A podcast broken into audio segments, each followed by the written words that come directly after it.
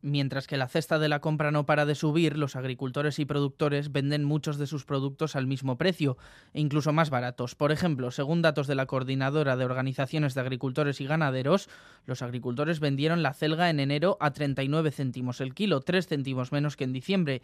En los supermercados el precio de la celga subió 11 céntimos el mes pasado, se vende a 2,67. Otro ejemplo, la alcachofa de diciembre a enero, el precio de venta de los productores bajó también en 3 céntimos, pero en las cadenas de venta el precio subió 20 céntimos, de 4,21 a 4,41 el kilo. Escuchamos a Íñigo Pérez de Arenaza, productor de patata. No entiende cómo puede subir el precio en la tienda, mientras que él no lo vende más caro este año que han subido el precio final en los supermercados, a nosotros como agricultores, que somos la primera línea de salida, no nos ha repercutido. No sé dónde se, ha quedado ahí el, precio de la subida.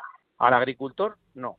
No solo ocurre con las verduras, también con la carne, el caso más claro, el del conejo, mientras que el precio de origen, esto es por el que lo venden los productores, cayó 20 céntimos de diciembre a enero, el precio de destino, el que nos llega a nosotros, creció o subió 59 céntimos el kilo, de costar 7,06 pasó a costar 7,65 el kilo. Hemos hablado con Idoya Arrazola, conicultora alavesa, que nos lo confirma no solo no han subido, ahora mismo te podría sacar una gráfica de cómo los, los precios de la venta, es decir, de lo que me pagan a mí, está en una línea recta. Estoy como así, en pera respiratoria y eh, la verdad es que en los, en los supermercados vemos que ahora no sé si el kilo habrá subido un 50, un 60%, una pasada, sí. Ocurre lo mismo con la ternera, el cordero o el pollo. A ello se le suma que algunos ganaderos y agricultores incluso pierden dinero. John Bastante, productor en Ibarra Baserría.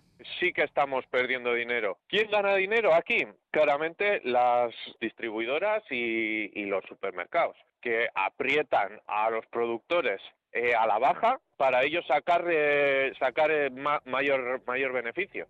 Y todo esto puede tener conclusiones nefastas. Nieves Quintana, agricultora. Yo conozco a ganaderos que han cerrado sus explotaciones porque estaban poniendo ya dinero de sus ahorros, ¿me entiendes? De sus ahorros. Y claro, puedes poner un mes, puedes poner otro mes, pero es que luego ya pues es que es eh, inviable económicamente.